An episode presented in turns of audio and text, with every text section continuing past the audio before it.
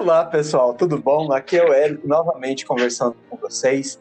A gente hoje vai continuar uma exploração de um artigo do J.D. Rose na Parents Review de 1966, em um artigo chamado A Filosofia Educacional de Charlotte Mason. No episódio anterior, a gente já bateu um papo sobre ele e falamos dos sete perigos que um professor ou um educador pode representar para a criança na educação. Hoje eu quero continuar esse papo gostoso com a Janice para que nós possamos explorar mais alguns conceitos que foram colocados ali, para que a gente possa entender um pouco melhor o que é que Miss Mason pensava disso tudo. Você está pronta, Janice?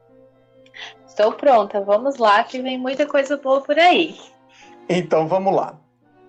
É, no artigo, Janice, a, a Miss, o, o JD fala bastante sobre a questão da, do conhecimento, né? E ele cita Miss Mason algumas vezes, e o que ele fala é, é o seguinte: que a criança tem que buscar o conhecimento pelo deleite, a gente sabe disso, mas ele também menciona que os desejos mais nobres é de você ter o conhecimento pelo conhecimento. Aí eu paro e digo, mas a gente vive numa época muito mais pragmática. O conhecimento precisa ter uma função, né? É... Dependendo da linha filosófica que você compreenda, você já entende que o conhecimento em si só não é válido. A gente trabalha hoje com conceitos filosóficos até pós-modernos. É... você vê já na década de 60 o Wittgenstein dando o fim da filosofia porque por conta da linguagem não vale a pena se falar de filosofia. É, a gente vê tanta coisa tirando a ideia, e, e, e, na verdade, se a gente for olhar hoje, a gente está até numa época muito mais focada na experiência do que no conhecimento. Como assim eu vou ensinar a minha criança a amar o conhecimento pelo conhecimento? É, elabora isso um pouquinho melhor, porque na leitura isso foi uma coisa que me chocou. Eu falei, ei, peraí, eu não concordo com isso. Sim, eu, eu, acho super bom você comentar sobre isso, porque você tem muitas pessoas, você que está aí nos ouvindo pode ter tido a mesma, a mesma dúvida, o mesmo receio do Eric, né? Opa, o que, que a Charlotte quis dizer com isso, né? O que o escritor do nosso artigo quis dizer com isso, eu acho uma ótima, ótima colocação. Quando a Charlotte eu falava do conhecimento por si só. Se você já escutou o nosso episódio anterior, se não, volta lá e escuta o episódio 3 e o episódio 4 para saber do que, que nós estamos falando. Nós falamos dos sete perigos da, da educação moderna, né? Que ele já estava falando lá em 1966 e são né? muito atuais, né? Parece que foi escrito no século 21. Mas ele está falando da criança não buscar o conhecimento apenas por um desejo de aprovação, apenas por querer tirar boas notas, apenas por um desejo de poder, mas sim para que ele seja um fim, para que ela se deleite, para que ela tenha prazer em conhecer.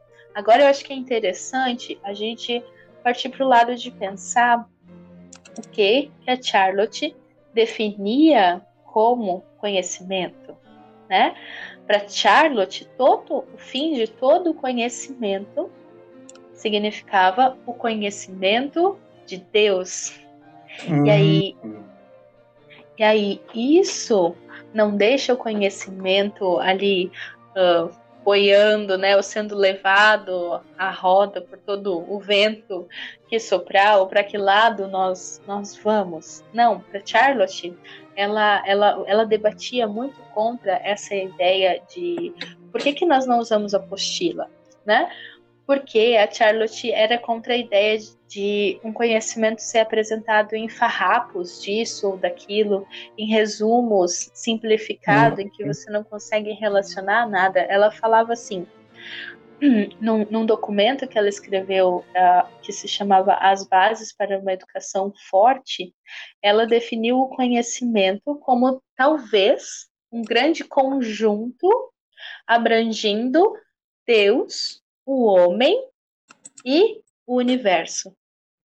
Então ela pautava, ela dizia que o conhecimento era uma grande unidade que abrangia o conhecimento de Deus, o conhecimento do homem e o conhecimento do universo, sendo que ainda o conhecimento do homem aponta para como Deus rege a história e a, toda a literatura, tudo que, o que nós lemos que está envolvido em conhecer as histórias das civilizações, conhecer o nosso passado, mas entender como Deus está arquitetando o conhecimento do homem, né? entender as nossas bases filosóficas, tudo, tudo que veio antes de nós, né?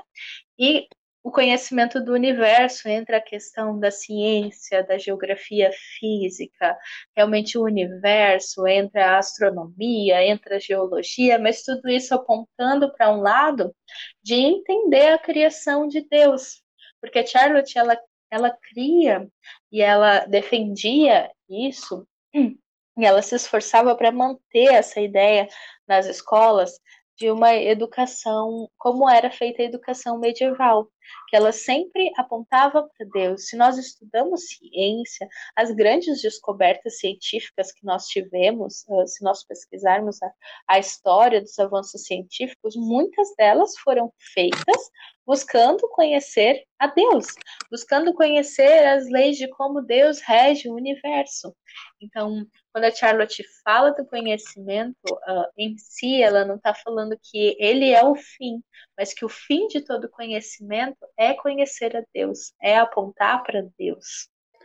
Entendi. Então, não é um conhecimento só para que a pessoa saiba que sabe, mas é porque esse conhecimento vai levar para mais perto de Deus. Entendi isso. Exatamente, porque o que ela falava é que nós, como pais, como educadores, nós estamos educando uma criança, um cidadão que vai ser entregue para a sociedade, né?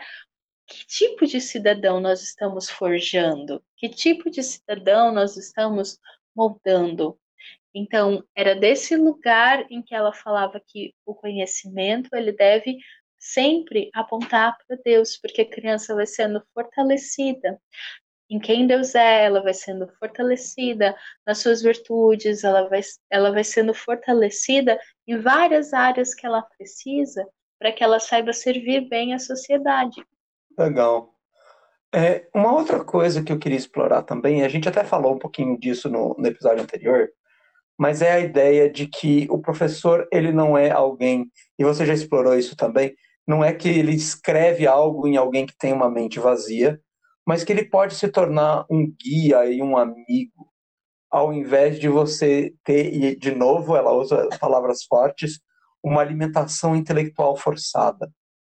Então, é, conta um pouquinho para a gente como é que nesse papel de educador você pode ter esse papel de guia e amigo e não ser esse semi-abusador na função de ensinar. Sim. E para exemplificar isso, eu vou usar coisas bem práticas, né, do nosso dia a dia aqui, para que você que está nos escutando consiga entender bem. Só queria usar uma breve citação que a Charlotte fala: o professor que permite a seus alunos a liberdade na cidade dos livros tem a liberdade de ser o guia filósofo e amigo deles, e não apenas mais um instrumento de alimentação intelectual forçada, né? Como você falou. Qual é o segredo para isso? Permitir aos alunos o acesso à cidade maravilhosa dos livros, né? Novamente, ao banquete de ideias vivas e lá voltamos nós. Eu acho que não vai ter um episódio em que nós não vamos falar das ideias vivas, né? Porque uhum. eu descobri Charlotte Mason é um convite para você, as ideias vivas da Charlotte. então, voltamos para o nosso banquete de ideias vivas. O primeiro ponto é que nós não usamos uh, apostilas, né? não tem aquela necessidade do, do professor ele imprimir várias coisas e pensar em exercícios que a criança vai ficar fazendo depois das aulas, respondendo tantas questões sobre isso, tantas questões sobre aquilo. Não, nós permitimos à criança o acesso dos bons livros. Então, quando eu falo do banquete de ideias vivas, pensando nos anos formais da Charlotte, que são a partir dos seis anos de idade, então, pensando nos anos formais de estudo, nós temos o quê? Nós organizamos o currículo de uma forma que nós já compartilhamos lá no Instagram, com três princípios essenciais, que são lições curtas para manter a atenção e a concentração da criança. Nós também, o que, que nós vamos fazer? Nós vamos ter uma variedade de assuntos. Então, por, e que esses assuntos intercalem as áreas de atuação do cérebro. Então, se na minha variedade de assuntos eu vou fazer algo de matemática agora, eu não vou botar, talvez, uma, uma handicraft, uma atividade de artesanato, uma atividade manual para criança uh, fazer, porque vai exigir ainda muito raciocínio lógico. Por exemplo, se eu colocar matemática e depois origami aqui em casa, não vai funcionar de jeito nenhum, porque a minha filha quebra tanto a cabeça ainda para algumas dobras de origami, são muito difíceis, mas ela ama origami, que vai esgotar o raciocínio lógico dela, sabe? Então, esse também é um segredo para que a gente seja um guia uh, dos alunos, para que a gente consiga preparar bem esse banquete. Então, oferecer essas ideias. Então, selecionar bons livros, livros que tenham um conteúdo uh, vivo, um conteúdo rico. Então, nós selecionamos qual período de história que nós vamos estudar. Dentro desse período da história, eu seleciono bons livros sobre esses, esse período, livros não um resumo, que não tenham resumos, mas contos de história que, de pessoas que viveram naquela época. Dentro disso, eu seleciono obras de arte daquela mesma época, seleciono compositores daquela mesma época, e aos poucos a criança vai sendo inserida. Então, ela sabe ali que quando os portugueses estavam chegando no Brasil, lá em Portugal, eles estavam escutando Handel, estavam escutando o Messiah, e eles tinham esse ímpeto de levar o evangelho a outros povos, né, de anunciar o reino de Deus a outros povos, e isso vai fazendo toda uma construção. Ela está vendo que uh, um pouquinho ali mais tarde, Rembrandt também estava pintando muitas figuras bíblicas, até mesmo para algumas capelas. Então ela está tendo um contexto geral, tá vendo como as coisas ficam bem mais vivas, mas eu não pego e falo todas essas coisas para ela, né? Eu, os banque o banquete está servido à mesa. Um exemplo bem prático que eu queria dar de como acontecem as nossas lições de ciência aqui, por exemplo, nós, nossa filha, já falei, ela cismou agora que quer estudar paleontologia. Então, nós inserimos isso nas nossas lições de ciência. Então, ela lê nos livros sobre dinossauros, e ela estava lendo sobre o Albertossauro. E ela viu que ele tinha esse nome porque ele tinha sido descoberto em Alberta, no Canadá.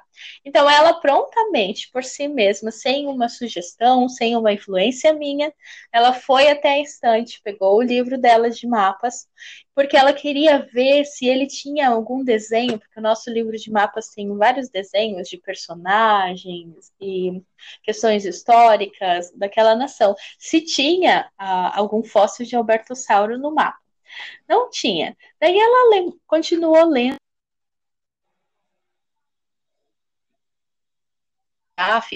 aberta, então ela já tinha mais ou menos o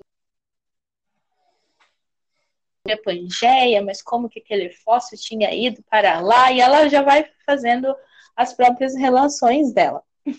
E aí, então, ela lembrou em outro livro que ela tem do, do mundo de Wally, que ele comentava na parte do Canadá tinha uma história em quadrinhos sobre a descoberta do Albertossauro, quando ela leu o nome uh, do paleontólogo que descobriu o fóssil. Eu não lembro o nome, mas se ela tivesse acordado aqui, ela ia falar fulano de tal. então ela pegou um mundo de Wiley também, e daqui a pouco a gente estava com quatro livros na mesa, um falando sobre o Canadá, o outro falando sobre quem descobriu o fóssil do Albertossauro, o outro falando sobre aquele período, o outro falando sobre o fóssil, e eu não induzi ela a nada disso, eu apenas dei o acesso e provi para nossa biblioteca muitas ideias vivas que ela pudesse consultar. que ela pudesse Sim. se lembrar. Então, esse é o papel do professor, né? Algumas vezes a gente também usa algum documentário do YouTube ou do Netflix, mas a gente vê isso em outros períodos que não nas nossas lições, para acrescentar o estudo ah, do universo, né, o estudo da ciência. Mas isso era uma coisa que eu até gostaria de destacar aqui, que nós devemos usar com cautela, porque a fonte principal no conhecimento para as nossas crianças precisa ser o contato vivo com a natureza, com as coisas criadas e o contato com as ideias vivas por meio dos livros. E se nós usamos em excesso a pesquisa no Google, a pesquisa no YouTube, nós acabamos matando essa sede deles de pesquisar, de ir para os livros, porque é muito uhum. mais rápido ir para o Google e para o YouTube. Só que lá você vai ter um resumo de fato seco. Não vai ser uma ideia viva, não vai ser uma leitura viva.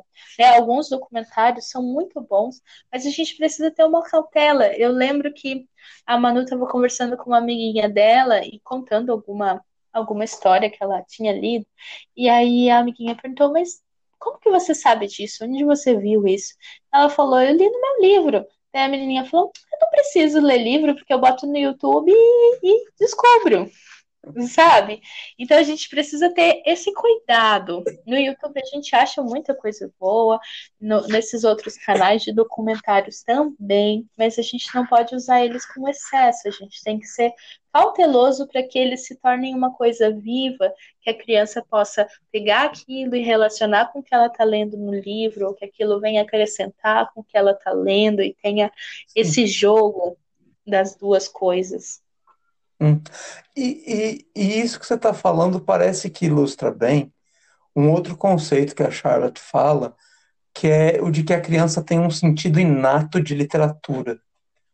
Né? Como é que você relaciona esse sentido inato pela literatura em específico versus as crianças que hoje em dia vivem lidando com app ou com o próprio YouTube ou uh, assistindo séries e desenhos?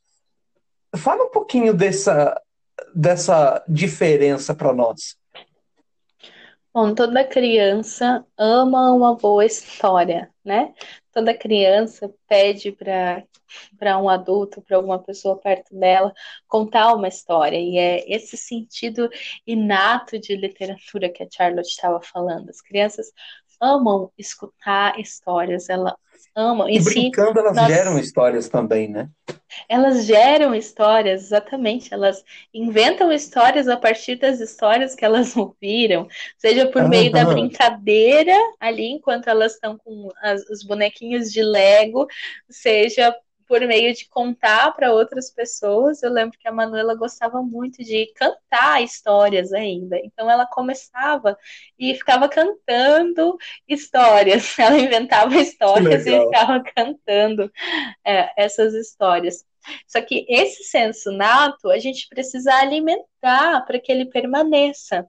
Né? O que eu vejo que acontece é que ele acaba sendo sufocado pelos espinhos que nós temos uh, de muitos desses formatos de livros didáticos, resumos secos, fatos secos, direto, em que cansam a mente da criança, em que aquilo para de se tornar prazeroso, né? A gente ter uhum. é diferente a gente ter um resumo, por exemplo, que tem uma diferença muito grande em você simplesmente ler o fato de que a Terra leva 365 dias para fazer o seu movimento de translação, ao invés de, por exemplo, nós lemos isso no livro da Charlotte, que sim, ela escreveu um livro de geografia também, geografia elementar, você pode estar pesquisando para usar com as suas crianças, onde ela conversa e cria todo um diálogo com a criança do porquê que isso acontece. E não só esse diálogo, que ela cria com a, com a criança ali, mas ela dá exemplos. Ela fala: se você uh, pegar uma boneca e você andar com ela em volta de uma vela, mantendo a cabeça dela sempre fixa para um pontinho que você vai colocar na mesa, e esse pontinho vai ser a estrela do norte, que o eixo da Terra sempre aponta para o norte. E, e a criança, depois que lê, ela fica morrendo de vontade de fazer isso, que eu nem preciso sugerir que ela vá pegar a boneca e fazer isso. Ela só fala, mamãe, onde tem uma vela?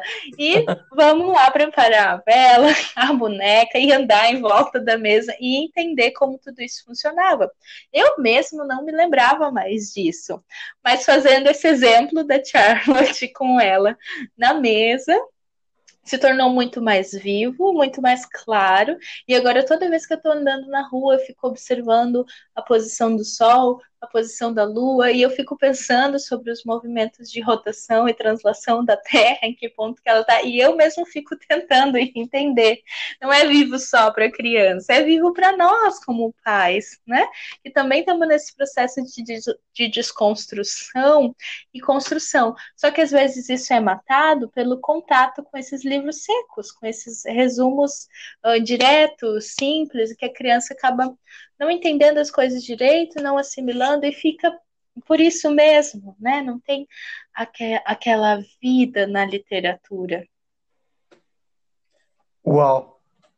Uau! E, e, e, então, o último conceito que eu queria que a gente conversasse ainda hoje é, então, já que você descobre esse sentido inato, e você deu alguns exemplos de como você tem usado isso para ensinar outras coisas, mas existem as áreas em que a criança não tem necessariamente interesse.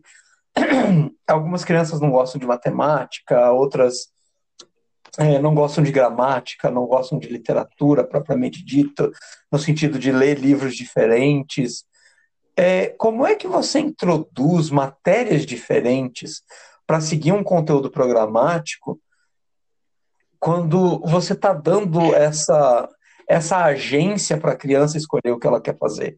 Como é que você traz essas diversas outras coisas mediante uma literatura? Eu acho que o exemplo mais difícil de se imaginar é como é que você ensina matemática com literatura? Como é que você ensina química com literatura? Uhum. Sim. Então, eu não cheguei ainda no estudo de física, química, na matemática estamos caminhando, mas a matemática é uma das únicas, se não a única lição que não se usa a literatura, porque a Charlotte falava que a matemática ela é viva em si mesma né? Ela, ela parte muito mais para um lado de beleza da descoberta da matemática, de entender os princípios matemáticos do nosso dia a dia, como uh, todas as, apontando mais uma vez para o conhecimento de Deus, como nós já falamos no início desse podcast. Então, ela vai apontar muito mais uh, para esse lado e ela vai ser viva porque a criança vai aprender com aquilo que ela pode manipular, com aquilo que ela pode ver, com o nosso dia a dia. Ela vai aprender fazendo uh, receitas com a mãe, tendo que fazer o dobro da receita, metade da receita na cozinha. Ela vai aprender proporções. Ela aprende muito na matemática no cotidiano, mas ela também tem as lições formais de matemática. E a gente sempre tem esse medo, porque a maioria de nós que não é de exatas tem um quê com matemática, né? Então, Sim. quem é de exatas ama, mas quem não é de exatas tem um quê com a matemática a gente tem essa, essa preocupação. Mas o, o caminho, a Charlotte falava que a matemática ela é, é como você está escalando uma montanha, né? Por mais difícil que às vezes seja, alguns passos que você tem que dar quando você chega em cima, você respira aquele ar fresco que entra dentro de você e te lembra de todo aquele percurso, faz valer a pena né? Então ela via a matemática como uma perspectiva montanho, montanhosa. E eu acredito que dentro disso entra muito da física e da química também. Eu sei que a química nós, nós podemos usar, eu vejo muitas famílias americanas que eu acompanho usando de muita experiência, né? Se nós, eu tenho uma amiga que uhum. química e é impressionante conversar com ela, às vezes ela até conversa algumas coisas com a Manu, porque química está em tudo ao nosso redor, né? A nossa vida é uma obra química. Então, tudo que acontece dentro de nós tem uma coisa química, né? Até porque que fica aquele pretinho no chuveiro é por causa de um processo químico. Então, tudo ao nosso redor tem processos químicos que podem ser observados. Nós só temos que saber como observá-los, como inserir isso com as crianças. E aí, para isso, são matérias que às vezes a gente vai precisar um pouco de ajuda, né? Mas elas se tornam gostosas para a criança porque elas são vivas. Elas estão no nosso dia a dia. Não, elas não partem, nada no método da Charlotte parte do lado de gerar tédio na criança. Aqui em casa, por exemplo, a única coisa que a Manu não gosta muito é caligrafia, porque ela é canhota, então a dificuldade dela às vezes é dobrada em fazer o curso da, da a, fazer as letras cursivas, começar por onde elas começam, porque ela sempre quer fazer de trás para frente. Então, é algo que mexe muito ali com a coordenação dela e que desafia muito ela.